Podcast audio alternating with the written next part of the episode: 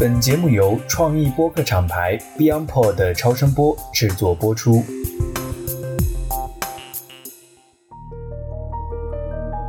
欢迎收听《以变应变》，我是主持人艾勇。这是一档关注企业在变革环境中创新、转型、迭代、进化的播客节目。我们的嘉宾来自不同领域，有的是在一线运营的企业家和经理人，也有作为第三方的咨询顾问和专家学者。他们将为我们持续分享有关商业模式、战略规划、流程体系、人才组织等领域的变革案例与独到见解，帮助我们更好地应对不断变化的未知世界。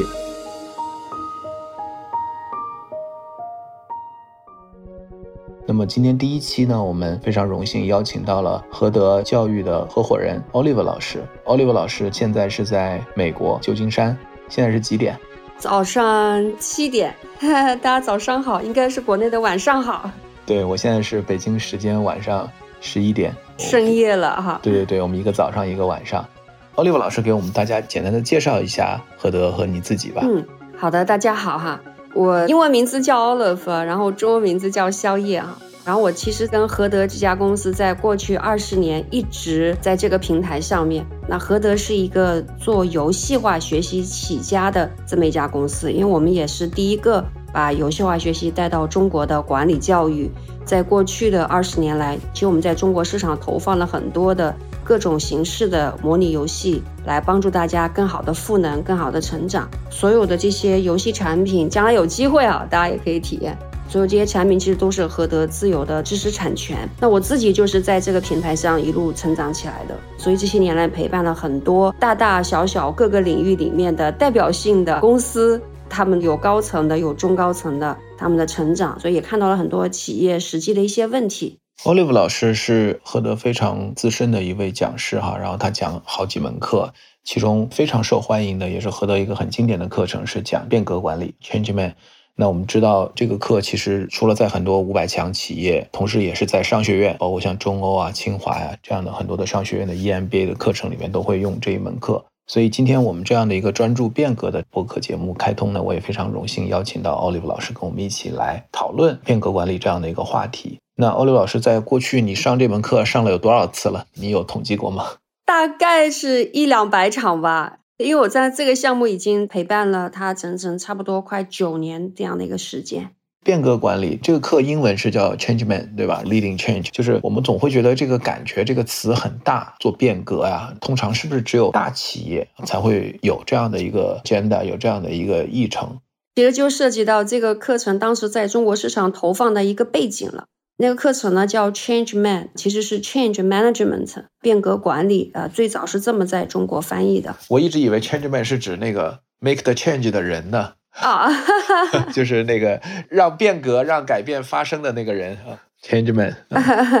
所以当时我们这个模拟呢，在二零大概零六年那个时候，我们就已经在全球市场投放了。但是呢，在中国市场的投放一直等到了二零一三年底，其中很重要的一个原因跟你刚才提的异曲同工，就是这个 change 这个词儿被翻译成是变革。所以我们当时问很多中国的企业说：“哎，你们公司有变革吗？”他们都非常忌讳啊“变革”这个词儿。那我们就说：“那你有没有在企业里面有没有调整啊？有没有变化呀？”大家说，我们一直都在调整啊，一直都在改变。我们回过头来看，change 这个事情其实是可大可小的。对于大的来讲，可能到兼并重组；对于小的来讲，可能就是一些流程啊、制度啊、人员的一些变化。其实它也是属于 change 的这个范畴。所以从这个角度上来讲，无论是大的企业还是小的企业，尤其像一些初创的企业，其实它每天都在改变啊。所以就是变化这个事情是无处不在的。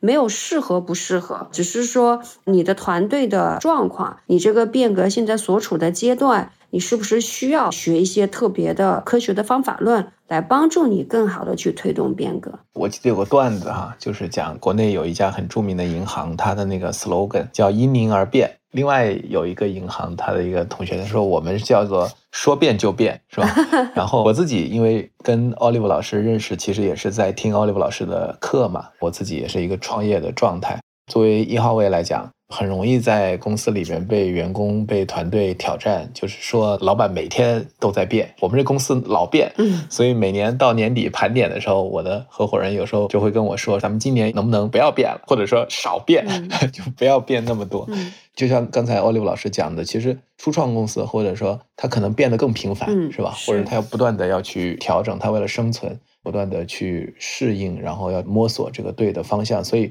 变化感觉更容易是一个常态，没错，是吧？唯一不变的就是变化本身。是，但是我们感觉变对了，因为大家都想变得更好嘛。但是真正能变得更好的，好像并不是很多，就是变革的失败率好像挺高的。为什么呢？这个其实有很多的机构啊，包括像麦肯锡啊、贝恩呐，还有很多的研究咨询机构，包括学术机构，对于变革这件事情是有过长期的跟踪的研究。那不管是哪个机构出来的结果，他们平均的一个失败率是非常高的，在过去五十年大概在百分之七十。那有的变革可能就失败率会更高。那这个背后当然有很多人研究了，有一个比较共识的一个结论，就是说在变革的过程当中，其实我们很多时候过于的去关注变革这件事情本身，但是忽略了一个重要的事实，就是个变革是靠人来做的。所以，如果人心里面不认可这件事情，人心没有跟你这个变革的领导者跟这件事情在一起的话，他不认可，他不喜欢，他甚至质疑你，你能不能变得成，有各种各样的想法。所以这样的话，你这个变革就很难成功。我记得，因为我最早做销售管理哈，当时有一次也是在做一次销售培训，我觉得那个时候那个老师讲，他说叫 “no pain no change”，就是没有痛苦不会改变，所以。大部分的变革其实都是因为有痛，有组织的痛啊，有个人的痛，然后这个痛在组织里边也会流动，然后为了能够解决这个痛，大家要做出变化，或者像您说的，往小了叫变化，往大了说叫变革。换言之，就是大家的出发点肯定通常都是好的，都是希望解决问题，抓住机会。但是就像您说的，变化要驱动它发生，它其实是一个 people business，它是一个要通过人来发生。事情很多时候不是难的，难的是人这部分。这个过程当中会产生很多的阻力。那我们怎么去理解这些变革当中的这些阻力？我先要去回应一下，就是你刚刚提到那个点啊，你说是没有痛就不会去变。当然，就是说很多的变革是因为组织确实存在了一些问题，然后你需要去解决。但有时候变革并不一定是你公司有什么问题。而是可能高层或者核心层看到了一些机会，或者是这个机会他觉得特别好，哪怕今天日子还不错，但他会看得更长远，他就希望去抓住。所以这个变这件事情呢，有时候是你不得不变啊，因为你有问题嘛。那有时候其实是你主动的去寻求变化，其实这个两种都是 OK 的。在你不得不变的情况之下，最好是什么呢？就是不是说你已经没办法了，你才去变，因为往往到那个时候，你的余地已经非常的小了。最好是你能够不要等到那个时刻你去变化，那这样的话，你可以调动组织的这个资源。其实这也是那些研究变革的专家所想提醒的，就是作为高层，你看到了一些危，或者是看到了一些机会啊，但如果你行动太慢的话，你就有可能错失那个机会。最后就变成原本是有机会去主动的调整、去改变的一些东西，因为各种各样的顾虑啊，或者是说觉得自己没准备好啊，或者是影响非常的大，或者会动了一些人的利益，一直在那儿纠结，最后错失了发起变革的时机，到了不得不变的这样的一个地步。这个阻力到底是怎么来的哈？或者说你怎么看待阻力？我首先是想说，一个变革如果没有阻力是不正常的。就是如果你想要变一件事情，你团队里面的所有的利益相关人都非常认可啊，觉得没问题，那你就是恰恰这个事情就有问题，因为不太可能一个事情抛出来，大家没有不同的这个想法。所以我们首先一个观点就是，如果在你推变革过程当中有不同的想法，说明大家 engage 进来了，他们在用脑子，说明大家在积极的思考嘛。有不同的意见，也可以帮助你作为变革的发起者看到一个变革的不同的视角。因为有时候我们太想要推动一个事情的时候，往往就是整个的 passion 都在里面，以至于我们都看不到这件事情背后的一些有可能潜在风险的这种地方。所以反对声或者阻力，它也可以帮助我们照亮我们可能的盲区。而且一个人如果说在你推变革的时候，他有不同的想法，甚至他强烈的去反对，很有可能是他想要保护一些东西。大家要知道，这种反抗啊、阻力啊，它这个背后是有 energy 的，它不是说我随随便便我就给你反抗哈。反抗背后它是有能量的，所以这个能量对于推动变革是非常非常重要的。我相信大家可能有这样的一个体会啊，有的人你看他特别好说话。怎么都行，这样也可以啊，那样也可以，无所谓。其实这种无所谓的态度，比他反对你可能更为可怕，因为他从来就没有真正的投入进来过。第一次上您的课的时候，我觉得在这个点上，其实对我来讲是有很大的一个触动的。其实作为一号位，或者说作为一个 CEO 来讲，在组织里去推变革，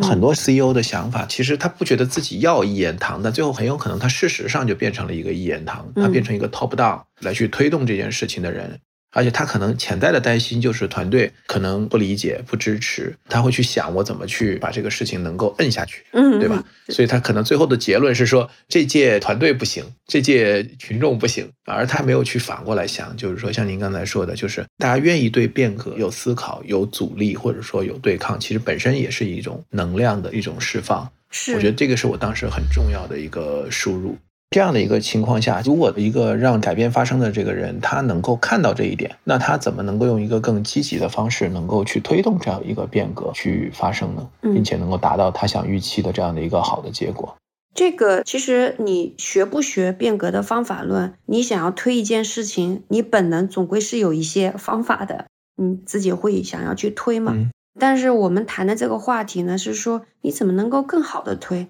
另外就是你知道变革失败率高达百分之七十，那你怎么能够去提高你的成功率呢？对吧？所以如果你想要提高成功率的话，你首要的就要对变革这件事情的底层的规律有一个系统的认知。那你知道了规律之后，不是说你就不踩坑了，但是你可以少踩一些坑，能够做好更好的准备。所以我们在课上跟同学去分享的时候的第一个核心的观点。其实是来自于美国的一个组织心理学家，他专门研究变革为什么会失败。他的结论就是我们前面所分享的：我们在推变革的过程当中，过于关注于事情，但是忽略了变革当中参与的那个人的心态的问题。所以他就是给出来一个叫变革心智模型六阶段的这么一个概念。在他看来啊，包括刚才您说的领导或者创始人，你怎么会想到就要变呢？你肯定不是没事儿找事儿嘛，对吧？他的意思就是说，其实万事皆有起源，其实你肯定是有一些触发性的事件，你可能一直在观察，可能是外部的机会，或者是竞争的风险，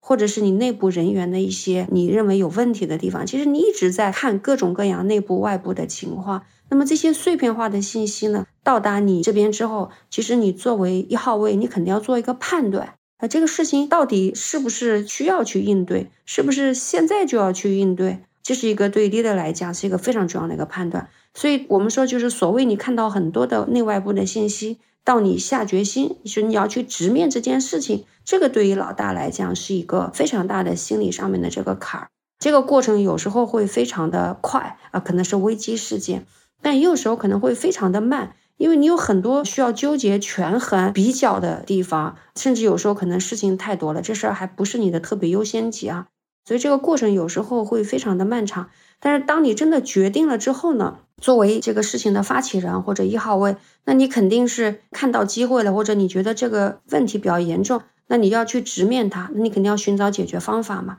所以他一般会去找外部的顾问呐、专家呀。或者是自己去学习啊，或者找内部的人商量啊，他会就有一个探索解决方案的这个过程。当然，这个事情也有可能会非常的快。有的老板或者 leader，他可能确实能力比较强，眼光独到，资源比较多，他可能很快的就找到解决方案。那他找到解决方案之后呢，在最后肯定要是拍板一下嘛，对吧？就是你找了顾问，顾问能帮你出谋划策。那个身边的人能够帮你出主意，但是最后拍板一般还是一号位，你要去拍这个板，到底是用哪套方法去做这件事情？所以这个是一个作为发起人或者是作为老板，你通常会经历的一个典型的心路历程。那等你决定说就这套方法了，你要去干了，那这个时候不管你是大到说我今天准备要兼并重组是吧，还是说我现在做流程调整，哪怕小到一个报销制度的一个变化。你宣布的话，肯定这个事情的影响面一定不是你老板自己和你的左膀右臂，它一定会影响到比较多的人。那么在企业里面，你肯定会做的一件事情啊，不管你把它叫什么名字，实质上都是会做的一件事情，我们叫宣贯会，是吧？你要跟你的团队说这个事情你要做了啊，你准备怎么做？那这个研究的结果呢，是说呢，当你前面你的那个过程其实是老板自己或者是核心团队自己做的一个他们讨论或者是思考的一个过程，决策的一个过程。但是当你向团队去宣布这件事情的时候，其实恰恰是变革这件事情最最容易出问题的时候啊，因为当你宣布的时候呢，来跟你参加会的这些人，他们很有可能是处在不同的一个心理阶段、一个心态上面。就有的人他来参加会的时候，他第一次听说说，哎，你要做这个事情，从来就不知道，觉得是猛不丁你要干一个事儿了。有的人可能是消息灵通一点哈，他可能听说你可能要做一些事情。但他觉得今天也不错啊，你们又来了，又折腾，是吧？他不认为有变的必要性。还有人呢，是觉得就是说，比如说他也在一线，是吧？他也是遇到了很多挑战，他也觉得吧，我们不能按照原来的方法做下去了，我们真的是要做一些调整。那我怎么参与进来呢？这东西你要说做这个事情，我会不会最后我就没了呢？所以他觉得是有必要变，但他有很多顾虑，很多困惑。当然，还有些人，他来参加这个会议的时候，就是你跟他说这件事情的时候，他可能早就知道了，而且很可能你在寻找解决方案，在商量这事儿怎么干的时候呢，你很有可能也找他，甚至商量过。当然，这样的人通常具备的特点就是能力比较强，脑子比较活，主意比较多，或者是你比较信任他，所以你当初曾经跟他是商量过这个事情，但是最后你拍板的这个方案。却有可能呢，不是这个人他所认可的，或者说你最后选的这个方案，你可能还动了他的利益，或者说他都不看好你这个方案，所以有各种各样的可能性。那你如果跟你的团队去开这个宣贯会的时候，你压根就没意识到他们是可能处在这样不同的一个心态上面，然后你开会说我要变了，我准备怎么变，然后问大家说你们大家有什么问题吗？奥利老师，你讲这个我就很有画面感，因为我自己还在主持另外一档播客节目，叫 DTC Lab 嘛。那那个可能更多的是这个新消费品牌打造啊，然后里面会涉及到就是企业这几年讲用私域啊，用抖音啊，然后用这样的一些新的流量的平台和一些工具来去做数字化转型和新品牌的打造。我觉得就是疫情期间或者疫情后。大的环境的变化，其实带动了很多的企业要去做反应。可能很多企业都在一个很快的一个节奏里面，就进入到了这个要做私域、搞私域流量，或者老板在外面上了个课，或者他老板看了一篇什么微信号的文章，或者他自己也 sense 到了这样的一个环境的一个变化。他说：“我们要马上 all in 抖音，要搞直播，对吧？”大家都很快调动起来，尤其是我们看很多民营企业，它可能执行力比较强，对吧？老板一声令下，然后马上全员都来做这个东西。确实就可能像你刚才说的那样，老板觉得自己已经讲得很清楚了，已经想得很清楚了，也讲得很清楚了。但实际上来讲，这个组织里不同的人听到的是不同的声音，有不同的想法，他不一定能够跟得上。那最后就会看到老板一个人蒙眼狂奔，后面可能整个组织是拉垮的。是。你提到那个执行力的这个事情，这个是我在课上听到比较多的，因为我这些年来确实陪伴了很多的企业，在这个主题上面有一些执行力非常强的一些组织，包括像华为啊这一类的，然后互联网的很多的一些公司都认为自己执行力特别的强，但实际上在变革的过程当中，我在课上反复强调的一个观点，就我执行不一定代表我就理解。我理解也不一定，我就认可喜欢这个事情。我执行有时候是不得不去做，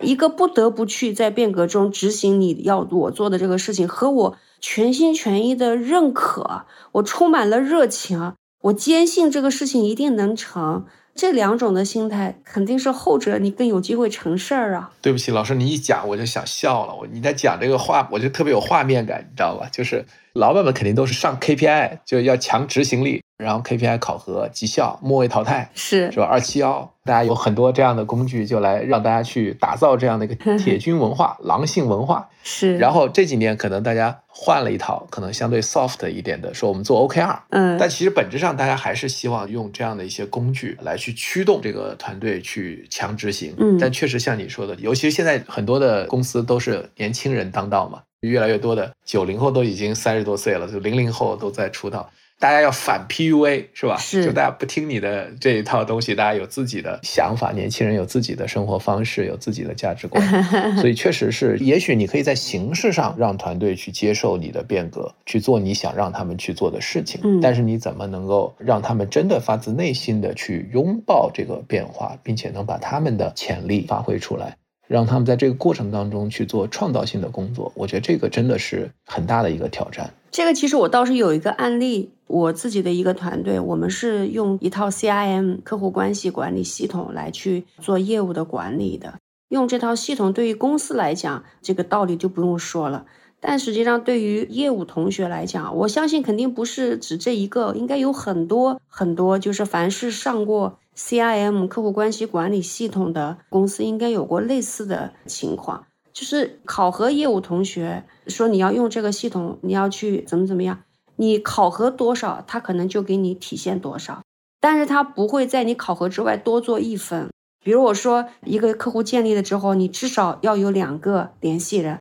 他就给你写两个联系人，但他可能已经联系了十个八个了，因为你考核我两个嘛。他不认为做这个事情，他是不得不做，他不认可这个事情，他还有很多的担心。他是交作业，哎，对对，交作业的心态，他是完成作业，对，所以这个是就是说，这个在变革当中，执行力其实我觉得是个伪命题，只有在认可的基础之上的这个执行力，才是一个真正强大的执行力。如果说是他带着困惑、带着情绪、带着质疑，其实就会非常的难，其实也是。变革为什么失败率那么高？一方面是我前面提到的，你作为老板，当你去想要宣布一件事情的时候，你的那些团队很可能处在某一个不同的心理状态上面。如果你压根儿就不知道，甚至你都觉得你不 care 不在意，很多人说你要么就做什么叫什么不换思想就换人。你在执行的过程当中，对吧？大家都不说啊，你去执行了。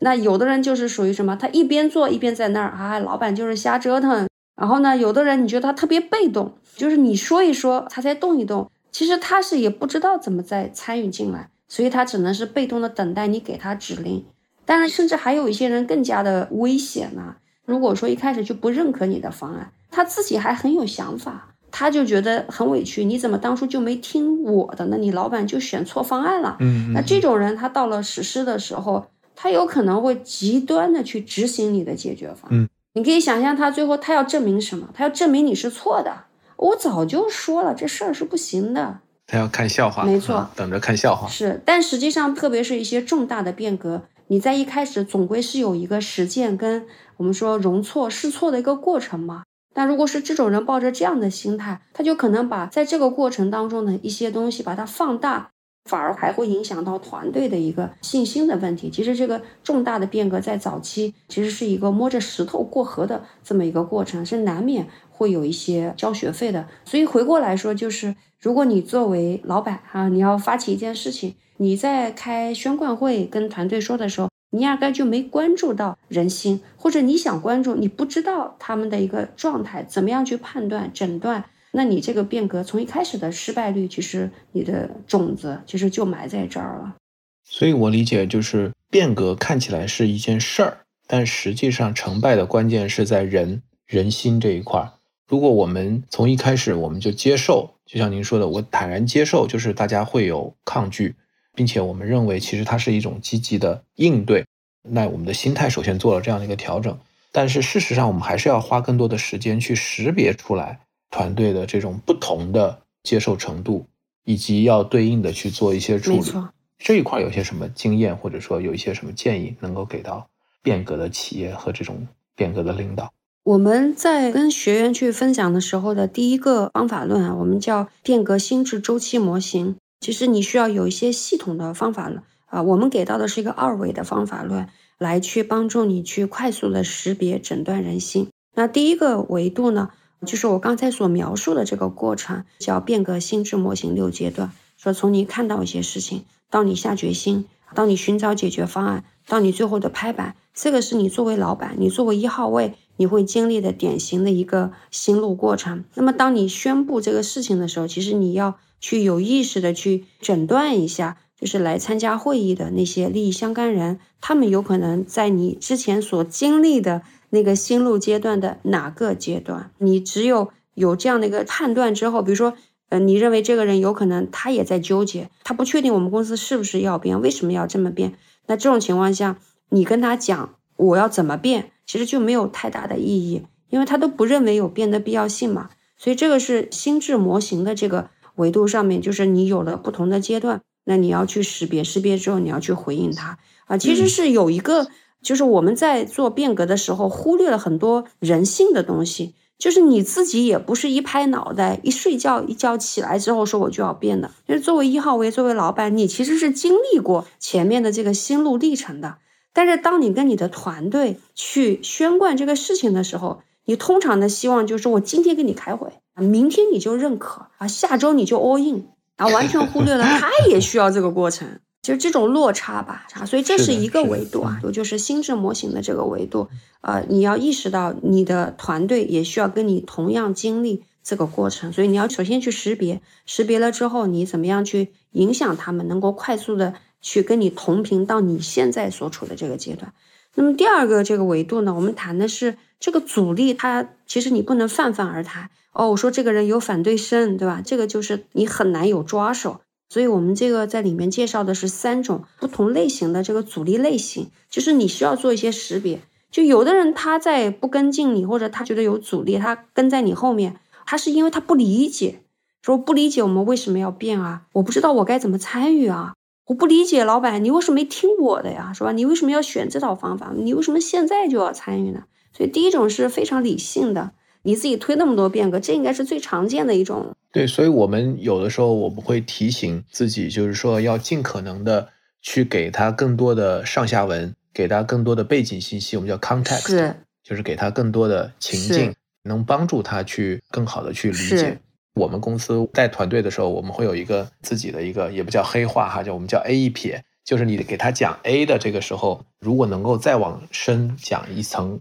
就是你是怎么思考这个问题的，可能效果会更好。太多的时候，就像您讲的，因为我们迫于时间的压力，或者是我们自己没有那么同理共情，没有换位思考，所以我们会很容易就叫只给，尤其是互联网公司，大家在一个很强节奏和压力下面。大家打着我们叫对事不对人的旗号，只讲事情，我要什么东西，我要资源，我要结果，但是可能就没有交代背后的更多的这样的一些信息，就可能出现像您刚才讲的，就他说我不理解这个东西。你说这个对事儿不对人，我也经常在课上听人提到啊，说我们公司就是这样啊，我们就没那么多时间啊，就把事儿讲清楚就行了。我说在变革的场景下面，对我们是干事儿的，对对对对对。但其实对事儿不对人，你想事儿不都是人干的吗？所谓的对事不对人，就是需要作为干事儿的人，你自己要去消化所有的情绪的东西，就是你就把事儿做就行了。所以我回过来说啊，我说这个第一种，它其实典型的一种，我们说 resistance 阻力啊，是因为他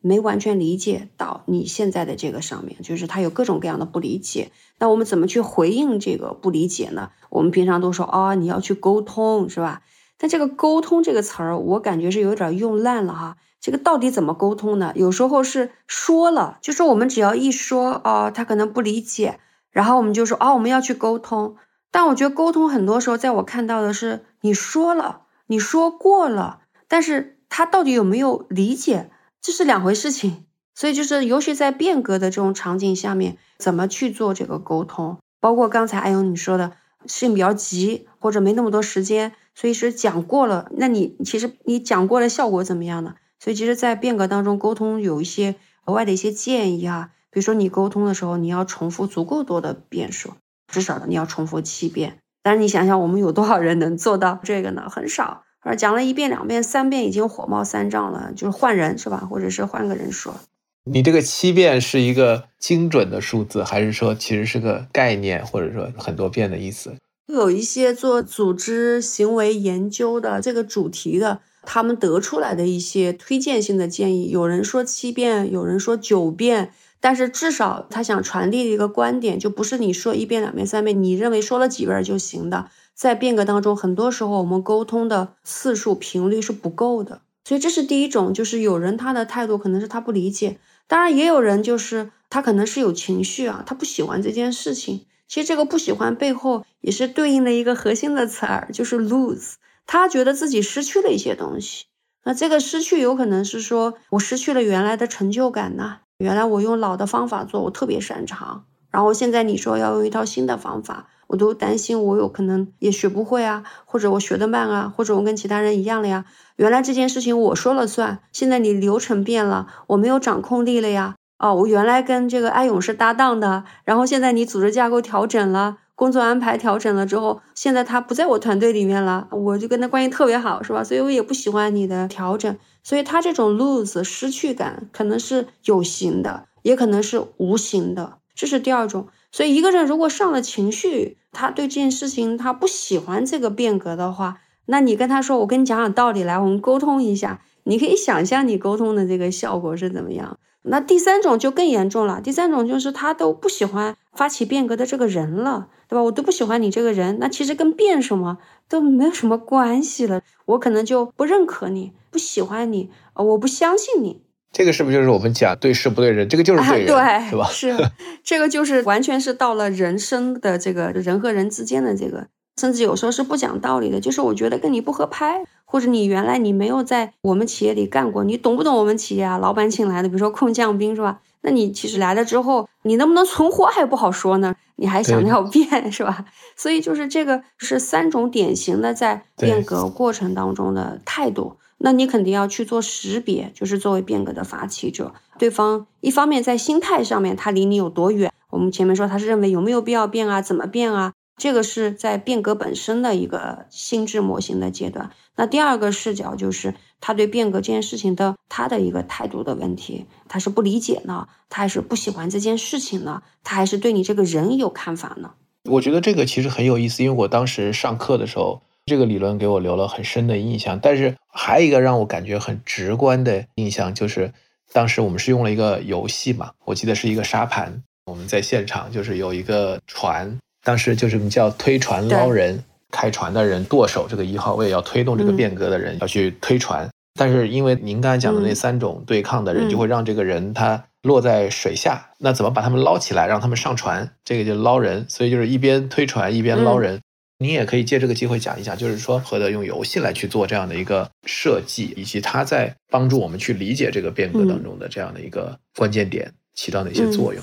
现在啊，很多成年人学习是用比较理性的方法嘛，学理论啊，然后强调实践啊。但是其实人的天性上来讲，游戏是人的天性，所以如果你用游戏的方式来去学一些方法论啊、道理啊什么，其实更容易让大家很好的去 engage 进来。这是一方面哈。当然，更重要的一点就是，我们在现实当中，如果你去推变革，或者你去经营生意，你去创业，那都是真金白银。如果说你做不好，可能就这个生意就没了，或者人就没了，或者就错失机会了，就这个风险是比较大的。通过这种模拟推演，哈，这种方式其实是让你从知道这个道理，到你能够去开始掌握这个平衡，理解这个道理，其实这个是有一个过程的。所以，游戏学习的目的也是想通过电脑模拟推演的这个方式，加速大家从知道变革这个道理，到你能够游刃有余的你要去推动嘛。所以您刚刚不也说了吗？要推船就推这个变革，同时呢还要去捞人，对吧？把这个人心怎么样跟你凝聚在一起？你说这道理你懂吧？一说就明白，对，是这样的。但你回到现实当中，其实这个是一个很难驾驭的一个平衡。所以就是游戏的目的是让他们在一个零风险的环境上面、零风险的平台上面去尝试着找到这个平衡点，然后把自己过往的一些经验。一些洞察或者是教训，在模拟当中得到一些验证，这样其实是降低他在实际工作当中推变革当中的一些潜在的成本或者是风险吧。我记得那次游戏给我留下了一个很深的印象，就是让我很沉下心来去思考一件事情，就是在我们经常讲我们在做管理，那那个游戏其实让我意识到，就是说管理和领导它其实是两种不同的手段或者说工具，管理可能更多的是。像我们刚才讲了很多什么 KPI 啊、OKR 啊，推这个事儿啊，就在推船。但是真正能够把人捞回到这个船上，像我们说新员工入职叫 Welcome on board 是吧？让他上船，让他真的能上船，人心能够在一起，更多的是要通过 leadership，通过领导力。所以我觉得一个很简单的一个游戏，但是很直观的让我一下子能够去 get 到这个点，这个其实是当时我一个很大的一个触动。就是很多时候我会认为，就是管理 have things done by people 是吧？让人去干活，让人去做事情，我就是在做管理了。很多时候我认为我在做管理，我其实就有领导力，我能把这个事儿做成，我就是有领导力。这个其实，在管理变革还是领导变革，两个它的切入的角度是不太一样的。就是当你在管理变革的时候，当你事儿成了，人也会跟上你哈。那从领导变革是说，你首先是要凝聚人心，大家跟着你同频。当你人心齐了，这事儿也能够被带动起来。所以其实是一个两个切入的不同的视角。当然，就是在心智模型前面我们介绍的说，你要识别诊断人性的基础之上，你去引领一场变革的话，从领导力的角度上来讲，是专门有专家研究过，在变革场景之下，你可以怎么样去更好的带动人，能够跟上你的变革的节奏。这个是有一个特别知名的专家叫约翰科特，他是有变革之父的美誉啊，是哈佛的一个教授。那他呢，在上世纪九十年代的时候就推出了这套方法论。那他是研究了很多很多变革成功的组织啊，他通过发现这个研究之后得出的一个结论啊，说这些成功的组织都做对了八件事情。我相信可能有一些事情我一说出来，哎呦，你可能就特别有感受，因为你可能也一样做过。比如他说有三个典型的工具是能够帮助你团队里面的人在质疑纠结要不要做变革的事情了啊。比如说第一个，他说你要建立足够的紧迫感。他的原话是说你要打造一个熊熊燃烧的平台。那这个是他强调，他觉得这个是他的发现，说这个是特别特别重要的。你们应该也有做过吧？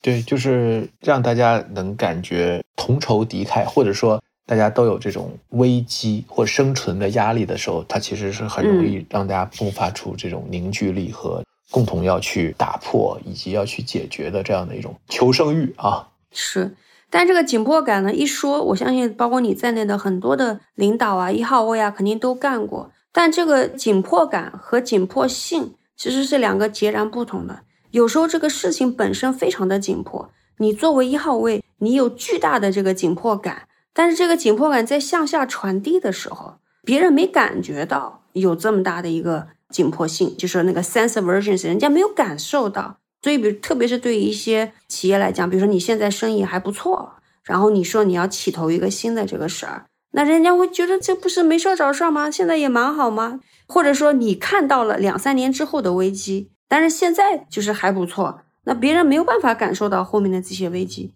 所以，就是约翰科特他谈到说。做你可能是在做，怎么做把这事儿做对做到位，其实是在变革当中是很重要的。就同样一个紧迫感，按照他的研究说，你在一开始这件事情没有做到位，你这个变革从一开始的成功率就只有百分之五十。这个东西不需要咱们自己在那儿摸索的，就是它是有大量的实践证明出来说，他们提炼出来，在合适的时间你要做对的事情。所以如果说你团队的人跟你在纠结。啊，这个东西到底要不要变呢？是不是瞎折腾呢？你能做的三件事情最典型的，第一个是建立紧迫感，第二个就是要组建你自己的，我们叫变革的同盟军，这些人是帮着你一块儿去传递的，他去影响更多的人的。那第三个你可以做的就是你一定要去制定一个特别 powerful 的一个愿景。就我们很多时候这个愿景啊，特别在变革当中，我们把公司的愿景就直接的就拿过来用了。或者是说，你这个变革的整体上，你可能写了一个愿景，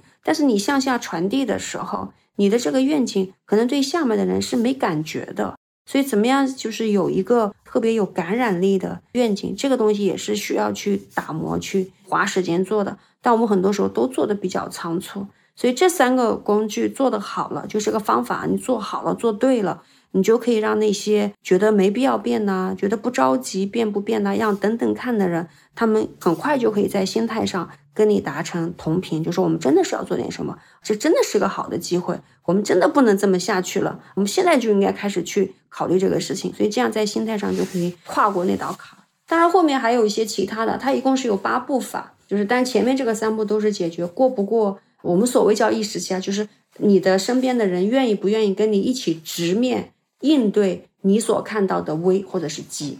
我觉得大家如果感兴趣的哈，也可以去搜索这个。它是因为有本书对吧？引领变革，它有一本书，对，就叫 Leading Change。我自己其实那一次课，我觉得就是您的课上，我还有一个印象很深的一个点，就是当时我们讲那个船在往前走的时候，因为大家是有不同的组嘛，到最后有可能出现一种局面叫幽灵船，我觉得那个是特别有意思的。我觉得您可以跟大家分享一下这个幽灵船的这个概念，非常的汗颜和后怕。幽灵船其实我们是想用这个比喻来说明，在企业里面推变革的时候可能出现的一个结果，就是。最后一个制度流程是有了，但是呢，真正用这套流程的人其实就一个都没有，就很少，没人在用。就一件事情最后是以不了了之结束的。就比如说刚才艾尤你提到这个 OKR，其实我在不止一家企业，在我们教这个变革这个课程的时候，他们提到案例的时候，OKR 是一个被提及率比较高的一个主题，一个是 OKR，一个是 IPD，我听的是非常多的。就是在很多企业里面，就是他。可能老板特别有热情啊，他觉得东西这个特别好，他要去推了。但下面的人就觉得很麻烦，觉得这个事情，反正你让我写，我每周我也去写，但这个写的这个东西很可能跟你要的完全不是一回事儿。他可能写的是工作回报，他写的不是 OK 啊。所以你说你公司有 OK 啊吧？你有，你也培训过，但大家似乎都是明白的。但是呢，真的在做的时候，其实没人脑子里有 OK 啊这个概念，还是用老的方法去做。所以我说，这个幽灵船的意思就是一个东西、一个流程、一个制度、一个方法，似乎是人人都知道的，但是呢，大家就是只是知道，不会去真正的去做，不了了之。最后开船的人也下船了。对对对，就就放弃了。但是呢，比较有风险的是什么呢？就是连开船的人都认为这件事情可能就这样了吧。但是在企业里面，没有人真的站出来说承认这件事情。我们就没做好这个事情，就是有问题的。我们做错了，我们没做好或者没做对，没有人站出来说。那没有人站出来说这个事情在不在呢？就似乎还是在的。这就是我们说这个幽灵船的它的危害，不是说你没做成功，是你知道这件事情制度流程在这儿，但没有人去用，但也没有人站出来承认这件事情是有问题。那接下来你可以想象一下啊，就像拿 OKR 举例，这个如果前面一个人他推了，推到最后就不了了之了，哎，后面。老板又请了个人来啊，这个人来了之后分析了一下我们公司的情况，说，哎，这个完全用 KPI 可能不是特别合适哈，我们可能要引入一下这种 OKR 的这个概念。老板才不管你，你用 KPI 是 OKR，他要的是结果。他说好，那你去干吧。那他去干了之后，然后他也去看了一下公司的情况，然后再把大家召集起来，说，来来来，我们现在用这套新的这个方法来管理我们日常的一些东西。那你可以想象你身边的这些人会怎么回应你嘛？有的人可能直接就告诉你啊。就 OK 啊，不太适合我们公司啊。我们以前用过的没用成，这个是一种。当然，如果说公司文化比较强势的话，老板请了一个大咖来说，这个人是 OKR 的方面，他是管理的专家。然后这个人来了说他要用 OKR，你说你都不好意思跟他说，我们是有的，我们是怎么怎么样的。你跟大家担心是不是我们原来没做对啊，是吧？那要不你再试试看呗。但其实大家对上一场推 OKR 的这个过程都是心有余悸，是不是？那就等等看呗，看看你能够把这个事儿能做成什么样。他还可能还跟你说，在你来之前推这个事儿的人已经被干掉了。嗯，对，已经走了。这都是我觉得当时我在听这个课的时候，听到这个概念的时候，就是确实有很多的触动。就是我们会无时无刻，或者很多时候，我们都想发起这些变化，但是因为我们没有深刻的理解，要让这个变化发生，我们所需要付出的努力、时间以及对象。最后导致这个事情很多时候都可能陷入到这种不了了之的状态。然后，如果这个事情的过程当中，我们还没有勇气，或者也没有再拿出额外的时间去来仔细的检讨反思，并且去宣告这件事情作为一个失败，我们能从中汲取什么？它就会变成一个会影响到你作为变革发起者的 credit。它成为一个故事，对，它成为一个故事，成为一个传说，成为一个笑话，成为一个大家其实每个人都知道，但是。心照不宣，但是都不提，它整个组织的变革的氛围就差了。对你后面再想做任何的变化，那可能都会只会越来越困难。所以他久而久之，最后可能老板也躺平了，最后这个组织的换波人吧，换个生意吧。现在其实我觉得是一个更加不确定性的时代哈。二零二二年，我觉得不管是从国际的环境，还是从国内的这样的一个疫情的这种常态。以前这个大家讲，老是拿这个王兴的那个话来当段子讲，说二零一九年是这个最差的一年，也有可能是未来十年最好的一年。然后大家都在对于这种不确定性充满担心。那在这样的一个环境下面，更多的我们叫以变应变，这也是我们这个播客节目的主题。那么，Olive 老师就是对于这些所有在寻求改变、期待能够做出更好的成绩的这样的一些变革者来讲，让你给一些建议的话，你会是什么？呃，我首先要回应一下你这个节目的主题哈，以变应变。第二个变应变嘛，其实是有可能是你没有办法掌控的，因为你是应对嘛，你没有办法掌控，但是你要去面对的。那第一个这个变呢？在我的看来，是更多是你自己的怎么去调整你自己，来去应对内外部的一些不确定的变化。所以在变化的过程当中，你唯一确定的是你自己嘛。所以我如果说有一些提醒的话，就结合我自己陪伴这么多企业的一个经验来讲，就是你对自我的认知、自我的一些觉察是非常的重要的。包括你自己，比如说在推变革的过程当中。你个人的一些先天的特质，你个人的带团队的一些风格，你首先是要有非常好的一个认知，而不是完全的凭你的本能来去推动变革。其实我们讲领导力，领导力，实际上领导力首先是要搞定你自己。所以你在推变革当中，引领变革当中，对于 leader 的挑战是非常的大的。所以你第一要建立自我很好的自我觉察，第二个就是当你知道了自己是什么，也知道了变革的规律，因为其实，在变革的不同的阶段，它对你的挑战、对你的要求是不一样的。然后是你有没有勇气主动的去调整你自己，因为有的人他知道自己是这样，但他人要自己去打破自己的一些东西，其实是非常的难的。所以在引领变革当中，首先是要去引领自己。那再次感谢 Olive 老师。在旧金山的早晨，哈，能给我们带来这样的一个非常精彩的分享。那我们也期待在这个播客节目的后面，我们还有机会，尤其等你回国，我们有机会能够跟你在一起面对面，就这个变革管理进行更加深入的这样的一个交流。那我们今天就到这里，也感谢我们的听众朋友们，谢谢，再见，再见。